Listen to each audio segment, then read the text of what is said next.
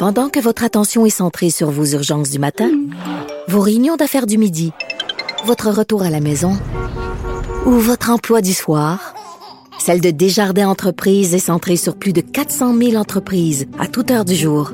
Grâce à notre connaissance des secteurs d'activité et à notre accompagnement spécialisé, nous aidons les entrepreneurs à relever chaque défi pour qu'ils puissent rester centrés sur ce qui compte, le développement de leur entreprise.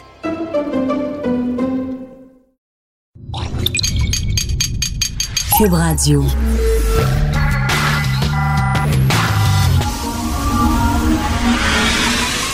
De 10 à 11. De 10 à 11. Richard Martineau. Politiquement incorrect. Cube Radio. Alors bonjour, Sinead O'Connor s'est convertie à l'islam. Êtes-vous surpris?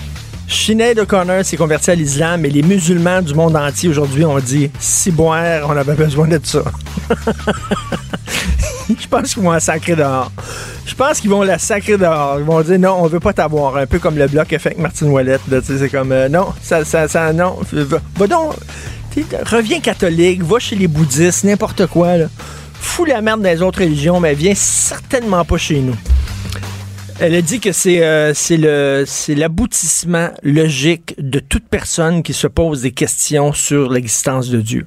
C'est l'aboutissement logique. T'aboutis un moment donné après ta quête. La fin, le, terminus, le là où tu débarques, c'est l'islam. Voilà. Alors euh, maintenant, elle porte un voile et bon, bravo pour Sinead O'Connor. Je suis tombé sur une nouvelle qui m'a jeté par terre. Alors, il y a un monsieur euh, Serge Mourenzi. Il a fait vivre quatre années d'enfer à une jeune diplômée originaire de Québec. C'est un texte de Michael Nguyen dans le Journal de Montréal. Le gars, il a croisé cette fille-là. Il est avec des belles paroles. Il l'a croisé, etc. Après ça, euh, quand elle était bien sous sa coupe, euh, il l'a obligée à danser nue, il la battait, il est devenu son proxénète, il l'obligeait à se prostituer, il la battait régulièrement, il l'exploitait. Un gars absolument dégueulasse.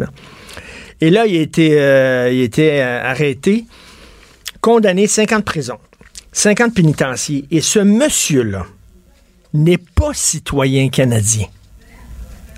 OK, le gars, il vient ici, il n'est pas citoyen canadien. Il maltraite une fille, il l'oblige à être danseuse nue, il l'oblige à être prostituée. On aurait toutes les raisons de l'expulser en disant, ta minute, là, on n'en veut pas des gens comme ça ici. On t'a donné une chance de te prouver, pour, euh, de, pour te prouver digne d'être citoyen canadien. Tu l'as raté. Tu n'as pas ta citoyen votant. Alors, écoutez bien la fin du texte de Michael Nguyen. Même s'il n'a pas la citoyenneté canadienne, M. Mourendi n'a pas à s'inquiéter d'une éventuelle déportation puisqu'il est une personne protégée en vertu de son statut de réfugié. Attends une minute, parce que c'est un réfugié politique, le gars est venu ici en disant euh, il faut que je fuis mon pays, euh, ma vie est en danger dans mon pays. On l'accueille généreusement, les bras ouverts pour le protéger. Il vient ici, il pogne une fille, il fait vivre un calvaire pendant quatre ans et on ne peut pas le déporter chez lui parce que supposément que sa vie est en danger dans son pays d'origine. Ben, je m'en fous, mon gars, que ta vie est en danger. Regarde, je m'en fous. Ta maison, elle brûlait. Je t'ai accueilli chez nous, dans ma maison. Puis tu bats mes enfants, ben je vais te retourner dans ta maison qui brûle. Tu brûleras avec ta maison. C'est quoi cette affaire-là? Même s'il n'a pas la citoyenneté canadienne, M. Mourendi n'a pas à s'inquiéter d'une éventuelle déportation puisqu'il est une personne protégée en vertu de son statut de réfugié. Je capote. Il me semble que quand tu fais ce genre d'affaires-là, ton statut de réfugié ne compte plus. Il saute. C'est bye-bye, bonjour. T'en as plus de statut de réfugié. C'est comme bye-bye. Non, le gars, il va être en prison ici, puis après ça, il va faire quoi? 4 ans d'emprisonnement, 5 ans d'emprisonnement. Il va sortir au tiers de sa peine, bien sûr. Ça dure après quoi? Deux ans. Puis après ça, ben, il va être ici. On ne pourra pas l'expulser. Puis il va peut-être avoir sa citoyenneté canadienne après un petit bout de temps. C'est vraiment n'importe quoi. Alors, la Société québécoise de cannabis, on va en parler un peu plus tard dans l'émission. avec Annabelle Blais, l'excellente Annabelle Blais, euh, qui sont en rupture de stock. OK, êtes-vous surpris? Vraiment, êtes-vous surpris? Moi, je suis très surpris parce qu'habituellement, quand le gouvernement s'occupe de quelque chose, ah, ça marche bien. Si tu veux un gage de si tu veux une garantie que les choses vont bien se passer, demande au gouvernement. Là, quand le gouvernement, tu sais, c'est pas une petite entreprise privée qui pense rien qu'à son profit. Non, le gouvernement, ça pense à l'intérêt général, à l'intérêt collectif. Ils sont responsables. Ils n'utilisent pas notre argent n'importe comment. Ils ont tout pensé là. Ils sont en rupture de stock. Il, nous manque de potes. On n'en a pas assez. Ben, le Johnny, les titres là, en face au parc Émilie Gamelin, puis euh, Kevin qui travaille à la station Berry de Lucam, ils ont, il n'est pas en rupture de stock. Là. Il y en a du spot. Là. Savez-vous pourquoi? Parce qu'il travaille pour une entreprise privée qui s'appelle les Hells Angels Inc. Puis les Hells Angels Inc., quand il y a, une, quand, quand il y a de l'offre, quand il y a de la demande, il y a de l'offre. Les Hells Angels, hein, c'est une entreprise privée ils veulent faire du profit. Ils veulent exploiter un marché. Ils savent que des consommateurs, ils s'arrangent pour avoir du pot. Ils en font venir de l'étranger, ils en font pousser dans des bungalows à Laval, dans des bungalows à Brassard, ils en font pousser dans des champs de maïs, ils en ont du pot. Ils sont pas en rupture de stock. Ils calculent leur affaire. Ils checkent, regardent, la semaine, prochaine, on va avoir besoin de tant de grammes pour, euh, pour nos consommateurs, pour nos clients. Ils niaisent pas. Le gouvernement, il n'y avait pas calculé comme bon. Oh, il y a beaucoup plus de gens qu'on pensait qui étaient pour avoir acheter du pot. On ne savait pas. Maudite gang de gnochons. Couchetard voulait vendre du pot. Monsieur Bouchard de Couchetard. Il y a des couchetars partout à travers la province. Hein? Une ville au Québec, c'est quoi? C'est une caisse pop, un couchetard, une église, puis un bar de danseuse. Quand t'as ça, t'as une ville au Québec. Il y a des couches-temps partout. Il était prêt à vendre du pot. Il a dit, nous autres, on vend du vin, on vend de la bière, on vend des boissons énergisantes, on vend des cigarettes, on carte les gens, on leur demande de prouver leur... On est capable de faire ça, on est capable de gérer ça. Ça aurait été parfait. On aurait pu le faire avec les autres couches ça aurait été correct. En Ontario, c'est ça. C'est des petites boutiques privées qui vendent le pot. C'est pas le gouvernement. Non, non, non, non, pas ici. Pas ici. Hey, Coucheton, je te dis, il n'aurait pas été en rupture de stock. Là. Ils veulent faire de l'argent. Je te dis qu'il y en aurait eu en maudit du pot dans les couchetons. Non, ici, ben non. faut protéger les gens. Le gouvernement va s'en occuper avec des employés syndiqués. Ça, la, la, succursale était même pas ouverte que déjà ces gens-là, ils signaient leur carte de syndicat. Oh, vous allez pas me faire travailler le week-end, en tout cas. Moi, là, j'ai des enfants, puis le week-end, je vais voir mes enfants. Moi, je vais faire travailler du 9 à 5, là. Hein? Syndiqué, là. Puis avec des, avec des semaines de congés, des congés de, maladie. écoute, là. Là, ils sont en business. Quand le gouvernement rentre quelque part, tu peux dire, Wouh! Qu'est-ce que le gouvernement fait dans la vente au détail? Pensez à ça. Qu'est-ce que le gouvernement fait à vendre du vin? Pourquoi le gouvernement vend du vin? C'est un produit. Verrais-tu ça, toi, la société québécoise des souliers? Sais, les souliers au Québec, dans les dépanneurs, t'as rien que des gogoons puis des crocs. Mais si tu veux des beaux souliers, des bons souliers, il faudrait que tu ailles à la Société des souliers du Québec, la SSQ. Puis là, ce serait les fonctionnaires qui. Ça serait complètement absurde. Les gens trouveraient ça surréaliste. Pourquoi les souliers? Pourquoi soudainement il y a un produit qui est vendu? Ben, pourquoi l'alcool est vendu par l'État? J'ai jamais compris ça. Si c'est notre fond judéo-chrétien, que l'alcool, c'est mauvais, faut que ce soit l'État qui vende de l'alcool. Parce que ça peut pas être le privé. L'État n'a pas à faire de la vente au détail sortez de là, sortez du pot, sortez de l'alcool, mettez ça au privé, qui vont bien faire les choses, qui vont s'arranger pour vraiment avoir assez de stock. Puis euh, je trouve ça vraiment tellement n'importe quoi. Claire Sanson, qui songe à son avenir politique. Claire Sanson, elle était à la CAQ. Elle n'a pas été ministre. Elle a été élue, elle élue députée. Elle n'a pas été ministre. Elle est fâchée Là, moi, je suis pas ministre, ben je vais quitter. Premièrement, c'est le premier ministre qui choisit qui est ministre, qui ne l'est pas. Deuxièmement, ben, c'est parce que tu as été élu. Tu as été élu comme député. Tout ça t'intéresse pas. Toi, député, non, non, non.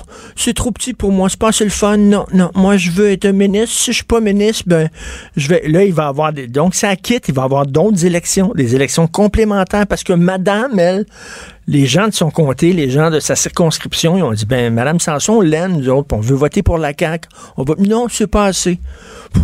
moi, député, absolument pas. Bonjour, je ferme la porte, je rentre chez moi.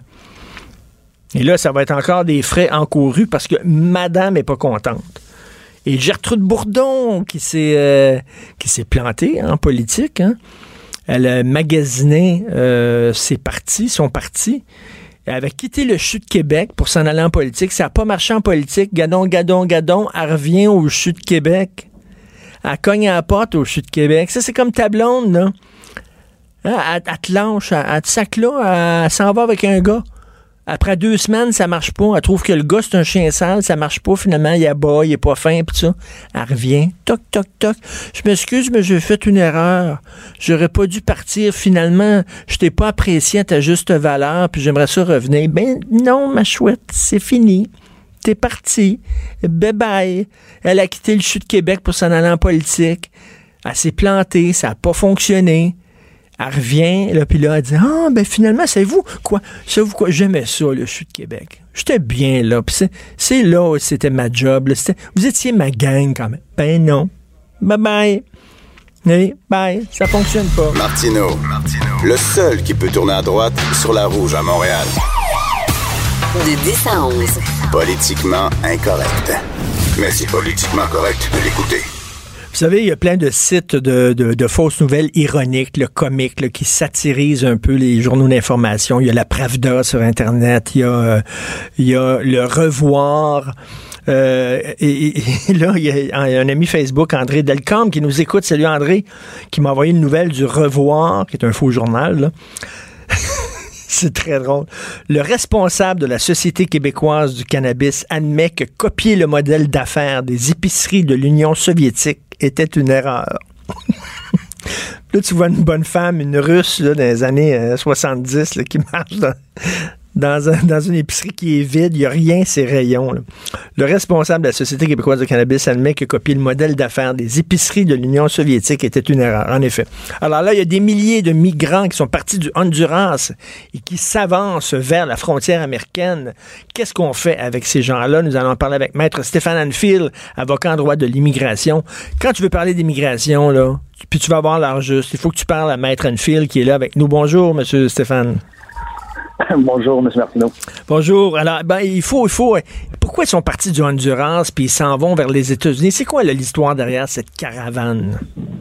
Oui, ben, on parle d'environ 7000 personnes, hein, femmes, enfants et euh, familles. Euh, ce qu'on comprend, c'est qu'évidemment, les gens fuient d'une part euh, la menace des, des, des, groupes criminels au Honduras, Certains quittent aussi parce qu'ils euh, sont ciblés euh, ayant des euh, opinions politiques qui divergent de celles du gouvernement en place. Mais il y en a d'autres aussi qui quittent pour améliorer leur sort, donc, euh, crise économique, euh, manque d'emploi. Alors, évidemment, ces gens-là tentent euh, de trouver un endroit où ils, pourront subvenir à leurs besoins.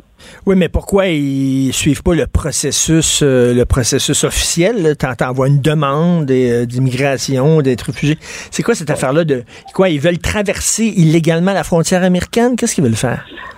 Ce que je comprends, c'est que, bon, dans, dans un premier temps, ils ont forcer la frontière euh, mexicaine. Ben oui. Euh, les Mexicains, bon, euh, semblent pas avoir été en mesure de contenir cette masse de gens. Maintenant, du côté américain, ben vous savez que les Américains sont signataires de la Convention de Genève sur les réfugiés. Donc, j'imagine que bon nombre de ces de ces personnes là, des, des, des, de ces 7000 Honduriens, souhaiteront probablement déposer une demande d'asile aux États-Unis.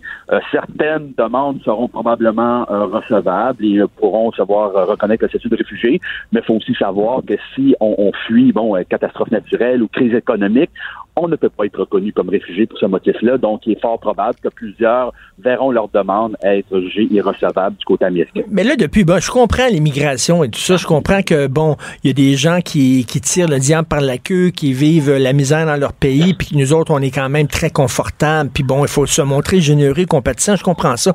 Mais en même temps, on dirait que depuis quelques années, une frontière, ça veut plus rien dire. Que c'est quelque chose qu'on comme on veut. Je m'excuse. Une frontière, c'est comme une porte, une porte chez moi, là. C'est pas n'importe qui qui peut ouvrir la porte et rentrer chez nous. Il faut cogner, il faut demander. On dirait que ben les gens s'en foutent des frontières à ce temps. Oui, vous avez en partie raison. En fait, si on veut immigrer ou si on veut améliorer son sort, bien évidemment, on doit suivre les voies officielles. Il y a une procédure qui est bien établie du côté américain comme du côté canadien. Alors, on doit soumettre les demandes et, passer par le processus. Bon, évidemment, c'est un délai, c'est un processus qui est long, euh, mais, mais il faut, il faut, faut être patient. D'un autre côté, si on est un réfugié, ben eh, écoutez, euh, on, ne sait pas quand la menace euh, survient et dans certains cas, ben, on est obligé de fuir hein, son pays. Hein, c'est la raison pour laquelle on, demande la protection. Hein. Alors c'est sûr que dans ces cas-là, ben les gens se présentent à la frontière, que ce soit canadienne, américaine ou, on le voit entre autres euh, en Europe, et pour demander la protection. Maintenant, c'est un tribunal qui est indépendant, qui va déterminer qui doit être reconnu comme réfugié ou non. c'est sûr que lorsqu'on voit ces images de 7000, dans une caravane de 7000 personnes ben qui arrivent à la frontière, ben, c'est sûr que euh, ça, frappe l'imaginaire. Euh, même au Canada, on n'a pas vu euh, ces situations-là. du côté américain, ben, j'ai pu comprendre que le président Trump allait envoyer là, environ 2 à 3 000 soldats pour euh, tenter de contenir euh, cette situation-là, bon, avec des tentes, des médecins, etc. Donc, euh, j'ose espérer que tout se déroulera dans le calme. Ben bon, on verra parce que je comprends que ça va prendre encore environ un mois avant que les individus puissent avoir accès à la frontière américaine. Mais là, bon, c'est vrai que l'Occident est confortable, mais on peut pas accueillir toute la misère du monde, comme disait un politicien français. Je pense que c'était Michel Rocard qui avait dit ça, je me souviens plus, mais il dit on peut pas accueillir toute la misère du monde. Mhm.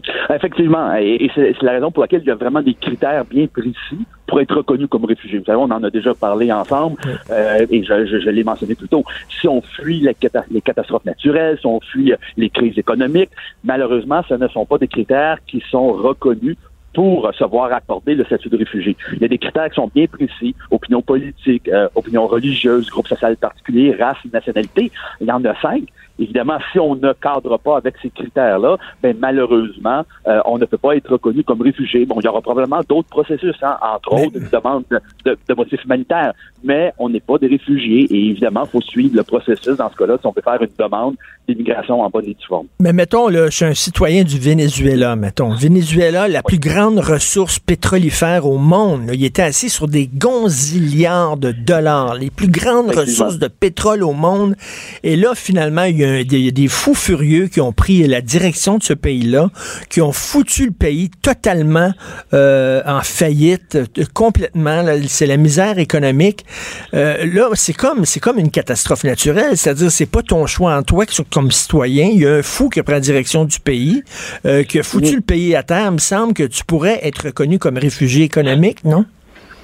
Ben, ben non, au moment où on se parle, ce n'est pas un critère. Bon, et dans quelques années, dans, dans 10 ans, 20 ans, peut-être que ces critères-là seront reconnus euh, dans la Convention pour être euh, pour pouvoir accorder une demande d'asile, crise économique, comme on le voit au Venezuela, euh, catastrophe naturelle. Mais euh, au moment où on se passe, ce ne sont pas des critères.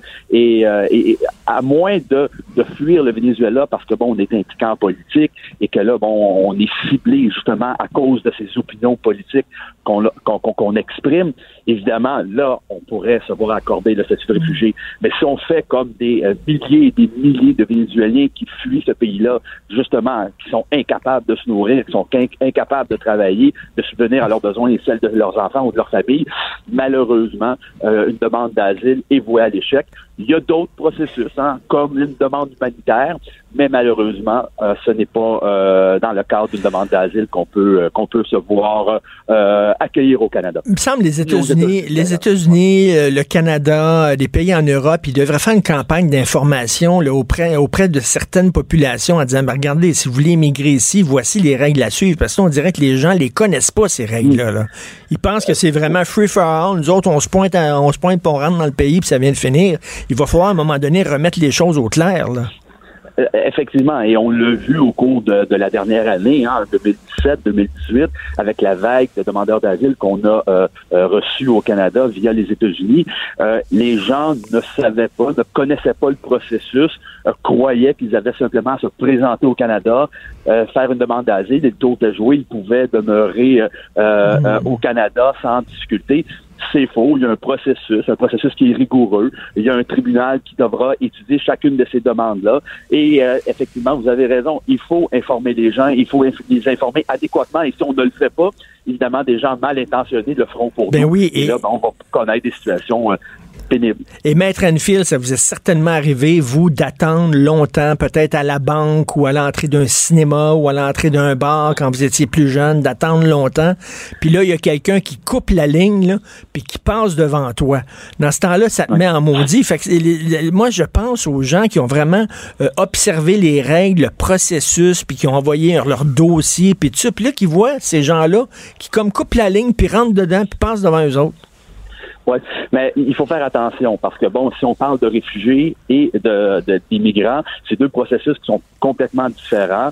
Euh, c'est, c'est étudié par deux instances complètement différentes. Une personne qui, euh, par exemple, a fait une demande d'immigration en bonne et due forme de son pays d'origine et qui attend depuis deux ans, même si les demandeurs d'asile arrivent à la frontière, demandent le statut de réfugié, ces gens-là ne passent pas devant euh, les ceux qui ont fait une demande d'immigration parce que ces deux systèmes différents, eux seront entendus par un tribunal, qui est la Commission d'immigration et du statut de réfugié, sur leur demande de refuge, alors que ceux qui font une demande d'immigration en bonne et due forme sont évidemment évalués par un agent d'immigration Canada, qui est deux instances complètement euh, séparées. Et euh, il n'y a pas d'instance une sur l'autre. Maître Anfield, je veux revenir sur quelque chose que j'ai dit en tout début d'émission. Peut-être vous n'étiez pas à l'écoute. Je vais rappeler cette histoire-là. Il y a un homme qui n'a pas sa citoyenneté canadienne. Hein. Il n'a pas sa citoyenneté. Il vit au Canada. Il est en attente de sa citoyenneté. Il l'a pas. Euh, il a battu une femme pendant quatre ans. Il l'a forcé à se prostituer. C'est un proxénète. Il l'a forcé à se prostituer, à danser nu dans des bars. Il la battait régulièrement. Et là, il a écopé de 50 pénitenciers. Et là, je vous euh, lis la fin du texte qui est paru dans le Journal de Montréal. Même s'il n'a pas la citoyenneté canadienne, M. Morunzi n'a pas à s'inquiéter d'une éventuelle déportation puisqu'il est une personne protégée en vertu de son statut de réfugié. C'est un réfugié qui est ici, il est protégé en statut de son réfugié, mais le gars, il, il bat une femme, il se conduit comme une brute. Il me semble qu'on aurait le droit de le déporter en disant, écoute, tu n'oublies pas nos règles, bye bye, euh, Chungo, là.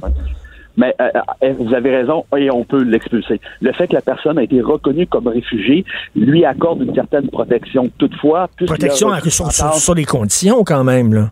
Oui, oui, mais ce que je veux dire, c'est que puisqu'il a reçu une sentence de plus de cinq ans, euh, alors monsieur sera interdit de territoire pour grande criminalité et son dossier sera transmis au ministre de l'Immigration qui verra à ce qu'on appelle signer un avis de danger.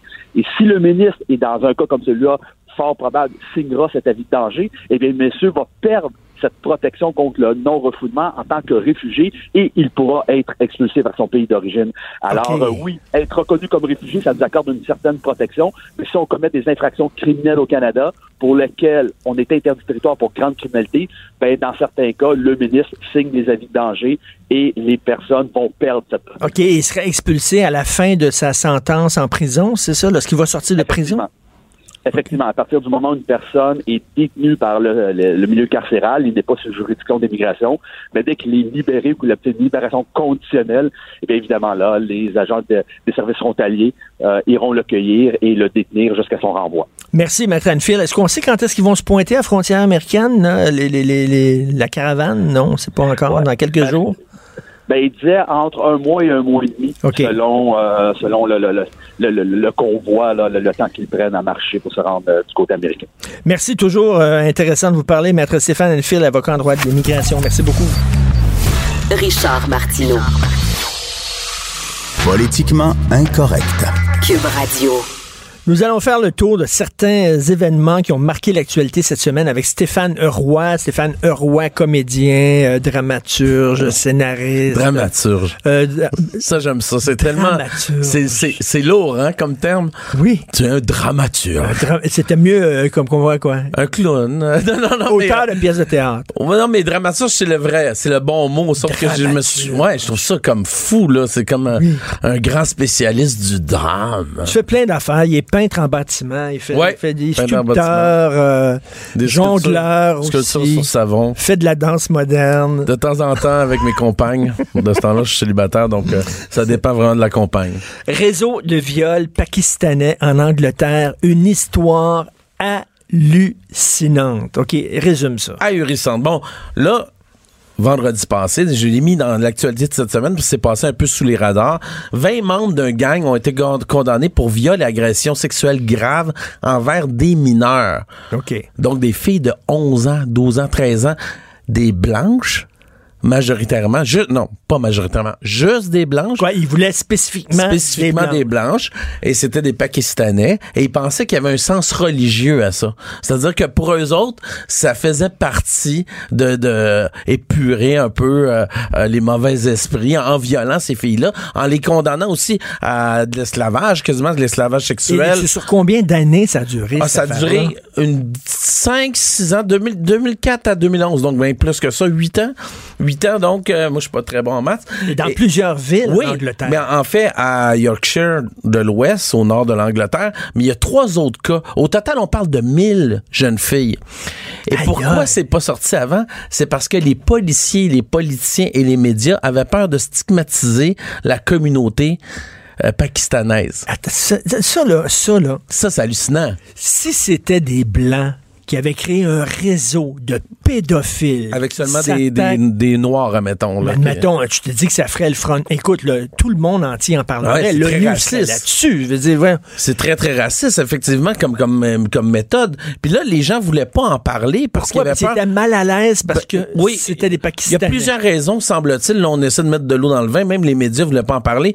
Mais la raison, la première raison, c'était pour pas stigmatiser cette communauté-là. La deuxième raison, c'est qu'il y avait tellement de gens impliqués qui avaient peur que, bon, tu sais, qu'on dévoile euh, l'identité des gens. Puis euh, c'était des gros réseaux. On parle de 1000 jeunes filles. Ce n'est pas rien. C'est arrivé trois fois au total en Angleterre dernièrement et, et ça a toujours été passé sous les radars des médias mais la dernière sh- shot celle-là qu'on a qui, qui vient de de de de dévoilée, ouais c'est ça le mot que je cherchais la cette shot là elle est pas passée sur les radars parce qu'ils ont décidé de euh, ben il y avait un embargo sur euh, sur évidemment pendant l'enquête pendant le, le procès tout ça puis à la fin ils ont levé l'embargo donc les médias en ont parlé mais un peu mais le vendredi tu sais ils en ont parlé vendredi pour pas faire trop la une. Et ici, ça n'a pas, ça a pas été non comme, plus euh, des unes. euh, Là, on sait, il y avait le, le club social de pédophiles là, qui, ont, qui ont dévoilé ici au Québec. Là. Toute une gang de vieux pédos qui se, ils, ils se transmettaient des trucs pour euh, bon euh, attirer les enfants puis tout ça. Euh, ça a fait toutes les manchettes et tout ça parce que bon, c'était des bonhommes blancs de souche, francophones. Mais imaginez si soudainement ça avait été des gens d'une minorité culturelle. Faut pas trop en parler. Mais ils- faut pas trop. Ben non, selon moi, un criminel est un Puis criminel. criminel. Voyons donc. volontairement des jeunes blanches, puis les droguaient, puis les, ils les faisaient boire, tu sais. Puis ils les violaient, puis le gars, il disait, les, les services commis par les gangs, on, ça c'est dans le, je me, je me sais plus quel m'a dit quotidien, les services commis par les gangs ont longtemps été couverts par une série d'acteurs trop inquiets de stigmatiser la communauté pakistanaise, au risque de mettre en danger les victimes dans un pays profondément Incroyable. acquis au multiculturalisme et à l'obsession de volonté là, de, de ne pas blesser personne. Incroyable. Fait que tu imagines, il y a peut-être des jeunes filles, parce que ça, ça, fait, ça dure depuis longtemps. Oui, oui. c'était su, c'était connu des autorités depuis longtemps. Tu imagines, au lieu de protéger d'éventuelles victimes, on disait, on n'a rien fait, on a mis des gants blancs. La on- police aurait refusé cinq fois d'ouvrir une enquête. Ben, Finalement, voyons. mise en œuvre grâce aux multiples signalements de Lucy Allen, qui est une députée conservatrice élue en 2015. Puis c'est elle un peu que- qui a sorti euh, toute cette histoire-là.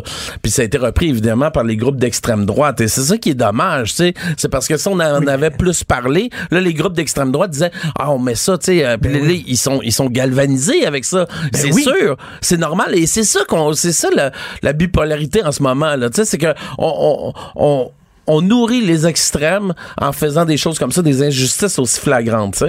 Non, non, écoute, moi, j'en reviens pas. C'est vraiment une histoire extrêmement scandaleuse. Écoute, ici au Québec, une affaire qui ne nous surprend pas beaucoup. Ben, entre autres, là. La rupture de stock à la Société québécoise de cannabis, t'es pas surpris de ça. Non. T'es pas surpris pas en tout.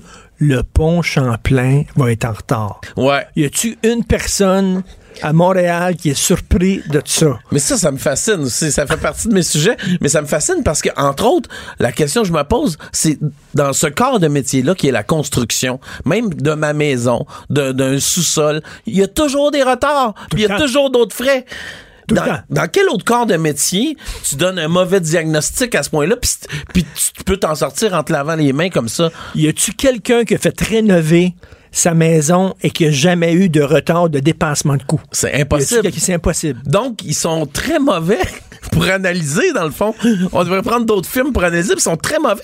Je veux dire, au pire, quand l'achète un peu plus cher, dit que ça va coûter tel montant, quand là un peu plus tard que ce que tu prévois, en disant ça va être prêt en 2019, mais... mais Et là, ça devait être prêt en décembre. OK? Ouais, en décembre, puis là, ils ont mars. dit. Ça va être au, au mois de juin même. Au mois de juin, c'est Juin. tardé. Puis là, ils ont dit, oui, mais c'est parce qu'on peut pas poser l'asphalte l'hiver. Ben, vous l'a- vous y avez, pas pensé. C'est ça, c'était pas dans l'analyse des devis puis de tout ça, là, tu sais, de genre, l'hiver, on travaillera pas. Ils, sont, ils ont fait ça sur 12 mois puis ils sont demandé, à un moment donné, ils sont réalisés comme genre, hey, l'hiver, on pourra pas. On pourra pas poser l'asphalte l'hiver. Ben, c'est vrai, j'ai oublié ça. Non, il y a personne qui a pensé à Il y ça. a personne qui pense à ça. C'est ça qui me fascine. c'est fascinant, ça. Mais d'ailleurs, d'ailleurs, pourquoi, pourquoi d'abord ils font justement des prévisions de d'échéanciers puis de coûts si de toute façon ils s'en sacent, ils dépensent. Comment ça, il n'y a pas de défoncent. pénalité? Il n'y a pas de pénalité. Pour ça, ils payent pas. Pour ça, je veux dire, moi, j'arrive en retard là, à une émission de radio, à, à un tournage. Je- Tu sais, je vais me faire mettre dehors, là. Ben oui. Il y a, d'autres, gens qui attendent ça.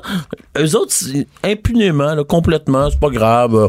C'est vraiment fascinant. C'est un monde fascinant, la construction. C'est vraiment, c'est quasiment, c'est une comédie, c'est une grande comédie. Moi, oui, moi, jamais, jamais, jamais. là, J'ai fait des ré- rénover souvent. Des, jamais ils sont arrivés dans les coûts, jamais ils sont arrivés dans les échéanciers. Non, c'est jamais. ça. Ça n'arrive pas. Si quelqu'un à, à qui c'est arrivé qui nous appelle en studio. Tu veux nous parler de ce qui se passe aux États-Unis? Oui, les bombes, en fait, euh, on a, ben, ils sont rendus à 13 bombes, là, des, des Ben bombes oui. qu'on sait pas trop s'ils étaient fonctionnelles ou pas. Là, ils disent tout le temps des colis suspects. Attends une minute. Le gars, c'est un très mauvais terroriste. Ouais. Parce que si tu, tu postes 15, euh, 13 bombes, puis il n'y en a même pas une qui a pété, et, euh, à un moment donné, Ouais, c'est un peu bizarre, ça. C'est quoi un colis suspect? Qu'est-ce qu'il y avait dans le colis? C'est ça. Le schnout, il y c'est Ben, qu'est-ce qu'il y j'ai avait vu des colis? photos, c'était une espèce de, de, de, d'amanchure, là, sur un tube. Tu le quittes, mais il fonctionnait pas. Ça a l'air qu'il y en avait quelques-uns qui pouvaient peut-être fonctionner, qu'il y en avait qui étaient vraiment pas en état de fonctionner. Et ça a été envoyé à plein de gens, les Clinton. Ben oui. Robert De Niro, parce qu'il a envoyé chier Trump, là, live en télé. George Soros. Là, si je vais parler de George Soros, connaissez-vous George Soros? Multimilliardaire. multimilliardaire, George Soros, qui est supposément de la gauche. Alors, c'est ça qui me fait, fasciner dans cette histoire-là. C'est qu'ils ont dit un autre sympathisant de la gauche, George Soros. C'est vrai. Euh, il encourage beaucoup les Clinton, ça. Mais George Soros, un multimilliardaire qui, qui est complètement pour l'exploitation des gens. Il joue complètement avec les valeurs boursières pour déstabiliser les pays. Il est pour l'ouverture des frontières, évidemment, parce que ça fait son affaire du- de la, de la, de la La main-d'œuvre à bon marché. à bon marché, puis aussi pour euh, le commerce, c'est- plus facile quand les frontières sont ouvertes. Donc c'est un gars qui C'est la gauche caviar à l'os. oui, mais c'est qui en fait moi je pense que c'est un gars de droite qui sert de la gauche qui sert de la gauche pour de la naïveté de la gauche pour arriver à ses fins parce que lui il déstabilise le- les marchés mondiaux pour être capable d'investir. Et comment tu peux te dire de gauche dans ce temps-là? Ben c'est ça, c'est ça que écoute en 2016 convaincu que les marchés allaient dégringoler après l'élection de Donald Trump, il a parié à la il a parié à la baisse sur l'évolution des indices américains. Puis il a perdu en quelques semaines un milliard de dollars sur les marchés à cause qu'il a, il a parié contre mais il fait ça tout le temps, c'est-à-dire que il déstabilise les marchés européens parce qu'il investit dans l'euro, puis là il, il va acheter plus Mais c'est d'euros. facile après ça de te dire, moi, je suis de gauche. Facile de dire ça. Mais Mais, c'est- mais être, de, être de gauche, c'est pas seulement qu'une posture, Stéphane. Ça devrait venir avec des convictions profondes. Là, c'est une posture. Oui, c'est une posture qui prend pour ses propres intérêts. Puis donc, donc il, il investit à gauche, mais en même temps, moi, je me souviens très bien, des années 90, on s'est battu, moi, j'étais de gauche, là. Je me suis battu contre la mondialisation, puis la- contre la globalisation. Lui, il ne prône que ça. Son, son- sa quête, c'est ça. Et il, il serait de gauche. Alors, j'ai perdu la trace à un moment donné de la gauche, qui est passée de 90 contre la globalisation puis la mondialisation, à maintenant très pro ça. euh, Ben on abat les frontières. euh, allez, on fait, on fait du commerce international. C'est ça, c'est ça qui est drôle, tu sais. Et pour revenir, pour revenir aux bombes, là, toi, tu dis c'est la polarisation. Là. Ouais. Ben, En fait, la question que je me pose, parce que là, il y a des gens qui, bon, théorie de, de la conspiration, faut faire attention avec Il y en ça. a qui disent c'est les démocrates qui des ça. démocrates. Ben oui, ça se peut. Faut pas être naïf non plus parce qu'on se dit, tu sais, des fois, les, les gens sont tellement, euh, tu sais, machiavéliques, sont Ben capables d'inventer des, des choses, surtout en politique. Fait que, tu sais, on en a vu d'autres, là. hein, Donc, ça aurait on- été des démocrates qui font ça pour, pour euh, faire mal passer Donald Trump et ses supporters. C'est ça, à la veille euh, d'élection là, qu'il va y avoir aux États-Unis. Mais ça, c'est les théories de la conspiration. Ben oui. Fait qu'on on sait dessus, je pense que c'est pas vrai, là, j'imagine pas. Mais, mais tu sais, c'est quand même, tout ça est très bizarre. Et ce que j'aime pas, c'est qu'en ce moment, on joue très dangereusement avec la montée de la haine entre les deux extrêmes. Et moi, l'extrême reviens- gauche puis l'extrême Et droite. je reviens, à moi, j'ai eu ça dans la tête toute la semaine, puis ça m'a fait rire, tes haricots. Mais haricots, oui. Donc, quand tu manges un haricot, tu coupes l'extrême gauche puis l'extrême droite des haricots, puis tu gardes juste le meilleur qui est le centre, tu sais. Moi, j'étais un peu comme ça en politique, c'est-à-dire que Je je me promène entre le centre droit, centre gauche. Ben, un ça. peu comme tout le monde. comme tout le monde. tout le monde. non. Comme tout le monde qui a pas la parole, tu sais, j'en reviens pas qu'on donne la parole à Xavier Camus, à, de- à Oui. du monde extrémiste. Tu sais que Xavier Camus a fait congédier une enseignante cette semaine. Une enseignante de la rive sud, je crois, c'est ça? Qu'est-ce qu'elle avait dit? Ben, elle avait dit que l'islam était le cancer de la société. Ouais, mais tu veux-tu ça comme enseignant? ça, Non, non, sauf que dire que l'islam est un cancer, c'est dit partout en Europe, partout. Elle l'a dit sur ses, ses réseaux. Mm. Et tu as le droit, que t'as le droit d'attaquer des religions. t'as le droit d'attaquer des Les, religions. les religions, c'est pas une race. hein. Une Non. religion, c'est pas une race. Une religion, c'est une idée. Tu as le droit de dire je suis contre le capitalisme, tu perdras pas ta job. Tu as le droit de dire je suis contre le communisme, tu perdras pas ta job. Mais tu dis je suis contre une religion, tu perds ta job. Oui. Pourquoi?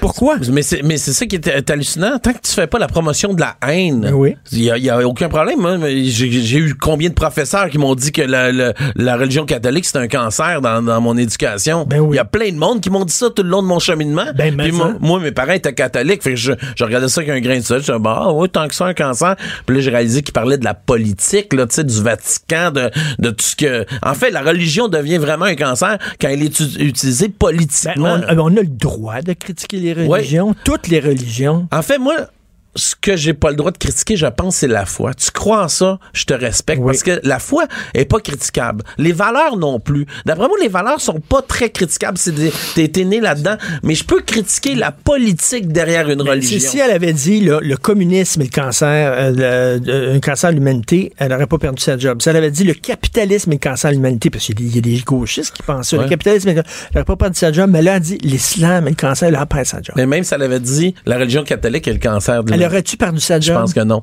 Et c'est ça qui me Je fascine. pense que non, mon Et l'autre, l'autre affirmation qu'elle a faite, elle dit sur, sur ma liste de 50 élèves, il y a seulement que trois Québécois.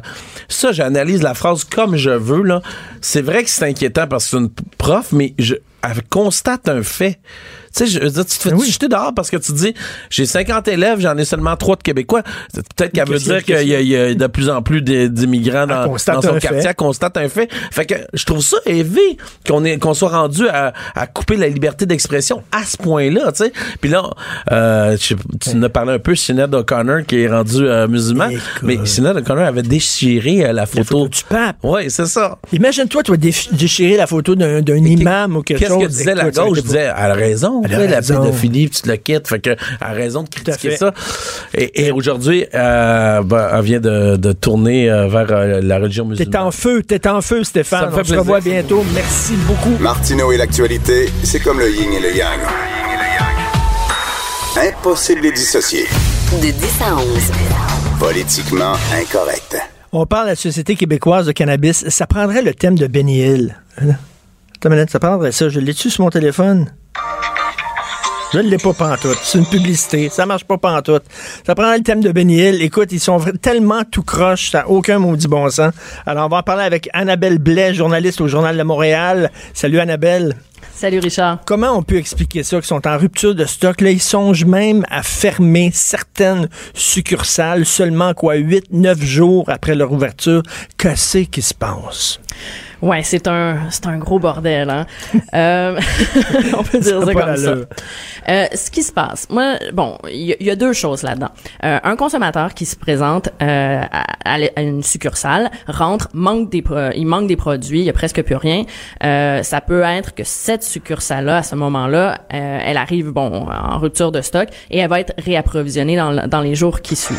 Le problème, c'est que au-dessus de ça, euh, la SQDC a des problèmes à avoir euh, les, commandes qu'elle avait fait auprès des producteurs. Donc, ce qu'on me dit vraiment là, c'est que leurs prévisions étaient bonnes, mais les euh, producteurs de cannabis avec lesquels ils font affaire ont pas pu fournir tout le cannabis qu'ils avaient promis. C'est là le gros problème. Mais, mais ils ont mal prévu quand même tout ça. Là. Ça, c'est quoi? Ils ont été pris de court par la demande qui était plus forte que ce qu'ils, ce qu'ils pensaient?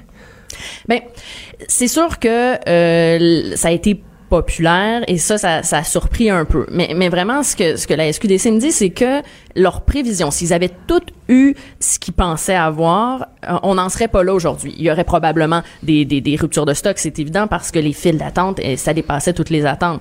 Mais euh, probablement que les pénuries seraient peut-être moins grandes s'ils avaient toutes eu. Mais bon, tu sais, la, la, SQDC nous dit ça, euh, les, producteurs autorisés nous disent qu'ils sont quand même encore optimistes. Donc, on essaie de voir c'est, où là que ça accroche. Mais c'est clair que la demande, ça a surpris tout le monde. En, en Ontario, c'est pas comme ici. C'est pas l'État qui vend le pot, c'est vraiment des boutiques privées. Eux autres sont pas en rupture de stock. Eux autres, ça fonctionne. Comment ça, eux autres, ça fonctionne et pas nous? Ben, en fait, il y, a des, y a des pénuries euh, genre, partout au Canada, mais c'est vrai qu'elles sont moins euh, importantes euh, qu'au Québec. Ce qui se passe, c'est que euh, ailleurs au Canada, il y a des provinces qui ont des systèmes. Là, c'est pas juste l'État, ils ont des systèmes mixtes. Des fois, il y a des vendeurs privés. donc, oui, les sources d'approvisionnement sont plus nombreuses. En Ontario, c'est vraiment particulier parce que au, ça devait être au début l'État, puis finalement, ils ont dit non, non, ça va être le privé. Mais pour l'instant, comme c'est un changement de cap très rapide, c'est un site Internet. Donc, tout passe par le site Internet pour l'instant et c'est long aussi à avoir euh, les livraisons. Donc, c'est un peu le bordel partout, mais au Québec, pourquoi c'est pire? C'est que la SQDC fait quand même affaire avec seulement six producteurs de cannabis. OK. Donc, mais six fournisseurs, ça fait que s'il y en a un qui s'accroche, ben on voit tout de suite le résultat euh, rapidement parce que même si on prévoit les bonnes quantités, la SQDC avait prévu pour la première année avoir besoin de 62 tonnes. Même si le 62 tonnes c'est bon, ben s'il y a un fournisseur euh, qui qui ça marche pas parce qu'il y a eu un lot contaminé ou peu importe, on est, ben, ça change tout là. Mais là le, Johnny qui est ici là en face là, au parc Émilie Gamelin là puis qui vend du pot, là, il est pas en rupture de stock, les L, les autres sont pas en rupture de stock. Ouais, lui, il se frotte les mains, c'est clair. non, mais eux autres, ils prévoient leur affaire. Eux autres, ils connaissent leur clientèle. Ils savent c'est quoi la demande. Ils sont jamais en rupture de stock. Non, c'est ça. Puis il faut aussi dire que, tu sais, à la SQDC, un des, des, ben, les produits là, qui manquent le plus, bon, c'est les, les petites quantités, un, un, un 3,5, donc 3,5 grammes, les prix roulés, euh, mais aussi beaucoup les euh, atomiseurs, les, les, les sprays, puis les gélules. Et ça, c'est des produits qu'on trouve pas vraiment dans, dans le marché noir, disons, au parc Émilie Gamelin. Là. Mm. Euh, fait que ça, ça, fait qu'il y a comme eu un effet curiosité. Il y a eu un, un, engouement, donc c'est ça qui est parti euh, rapidement dans, dans les succursales. Mais le gars du parc euh, Émilie Gamelin, lui, il ben tu sais, il, il, a ses petites quantités, il a ses, ses, ses fleurs séchées là qui, qui ça fonctionne bien, il connaît sa clientèle. Donc euh, c'est sûr que si on veut amener les gens dans le marché légal, là, je dirais que c'est un départ, c'est un faux départ. Puis là, il y a des succursales qui devaient ouvrir. Il y avait même embauché du personnel. Puis finalement, ces succursales-là, ben, leur ouverture est sans glace. Pourquoi? Parce que la CAQ a été élue et la CAQ ne veut pas de succursales de la SQCD devant ou près des cégeps. Quel maudit niaisage niaiseux. Je veux dire, dans les cégeps, là, les gens fumaient du pot quand il y en avait, quand c'était illégal. Voyons donc. Ben oui, puis on, c'est aussi des adultes, là. Ben, à l'université. Donc, on dit, ils veulent pas cégep ni université proche. Et ça, ça fait que la succursale du parc, ben, qui est en face du parc Émilie Gamelin, ben oui. est aussi à côté de l'UCAM. Donc, elle, eh, on sait pas qu'est-ce qui va y arriver. Donc, euh, ça, ça, ça C'est complètement stupide parce que tu as des, as des dépanneurs à tous les 15 pieds qui vendent de la bière puis qui vendent du vin. Ben oui, puis même même dans la, à l'UQAM, moi je me souviens quand, quand j'y étais, il y avait il y avait des bars à, l'intérieur ben des murs là, on, on allait prendre une bière en deux cours. Ben oui. donc euh, donc là il y a, y a cette il y, a, trois SQDC qui devaient ouvrir fin octobre, qui ouvriront pas à cause de l'arrivée de la CAC. Ils veulent la CAC veut changer la loi avec là la SQDC dit ben on va pas ouvrir des succursales si éventuellement on est pour les fermer deux jours après. Donc là ça c'est sur la glace. Mais je peux dire Richard que dans le contexte actuel, je pense qu'il doit y avoir une couple de personnes à SQDC qui sont contents de pas avoir à ouvrir ces trois-là. Parce que, imagine, on, on peut pas ben penser à ouvrir trois succursales alors qu'on n'arrive même pas à fournir et ben qu'on oui, pense tout à, fait raison. Tout à fait raison. Une question que je me pose aussi, comment ça qu'ils vendent pas de hache? Quelle est la grosse différence entre le hache et le pot? Moi, à l'époque, quand j'étais jeune puis je fumais, moi, je préférais le hache. Je trouvais ça plus doux. Même, je trouvais le trip plus doux puis tout ça. Comment ça, tu as le droit du pot, mais pas du hache? Ben, c'est ça. Là, il y a comme eu euh, le pote arrivait, euh, les législateurs là trouvaient que ça faisait beaucoup parce que là soudainement ils découvraient que ça avait changé le pote depuis leurs années de cégep peut-être, mais là ils ont découvert que c'est les autres qui ont vieilli là. mais c'est parce que là on, on, on, a de l'huile, on a du shatter, on a tu sais toutes sortes de concentrés, donc ça faisait beaucoup. Donc là ils ont décidé d'y aller progressivement. La première année, donc là maintenant c'est la, la fleur séchée. Euh, et l'huile qui est permise. Puis ça, c'était déjà ce qui était permis dans le cannabis euh, thérapeutique. Donc, c'était une façon d'être plus euh, sage ou sécuritaire parce qu'on savait un peu déjà, on connaissait un peu ce marché-là. Le hash, par contre, va devenir légal dans la prochaine année, en même temps aussi que les, ah oui? oui, en même temps que les produits comestibles donc les edibles, ça euh, c'est un gros marché là aussi dans, mhm. dans, dans, le marché noir sur sur internet là, les sites illégaux et c'est déjà prévu dans la loi là que euh, une fois que la légalisation se fait, ils ont un an, 12 mois pour arriver avec des règlements pour autoriser ça. Mais là encore là Québec euh, ouais, mais Québec pourrait dire non. Ouais, c'est ça, mais en même temps, les fours aussi ont évolué, Richard. Et là, on a plus les serpentins dans lesquels on faisait chauffer les couteaux. Enfin, je dis on, certaines personnes. Moi, j'allais chez mes amis, là, puis toute leur coutellerie, tous les couteaux étaient tous noirs, là, toute, toute, toute la gang. Écoute, ben rapidement, là, tu sais, l'interdiction, t'as pas le droit de montrer la feuille de pote sur aucun produit. C'est oh, ah, quel maudit niaisage niaiseux, ça aussi. Ben oui, pas juste la feuille de pote, c'est que tu peux même pas ah, avoir de, de mots qui évoquent le cannabis. Fait que, tu sais, le 420, là, 420, qui est un, qui est un mot qui est, un chiffre qu'on beaucoup associé au cannabis, même ça, un t-shirt écrit 420, ça, ça devient illégal. Mais là, c'est ben, t'as rien qu'à dire, c'est mon adresse ou je sais pas, c'est ma, ma, date de naissance ou n'importe quoi. Ben oui, on est rendu à censurer des chiffres, t'imagines? oui, c'est ça. Censurer. 421, c'est correct, il a aucun problème. 419, tu peux, mais 420, t'as pas le droit d'avoir ça. c'est comme, c'est toujours un plaisir de te parler puis de te lire aussi. J'adore te lire, donc on peut te lire bien sûr Journal Montréal, Journal de la Québec. Merci beaucoup, Annabelle. Merci, Richard. Merci. Cube Radio.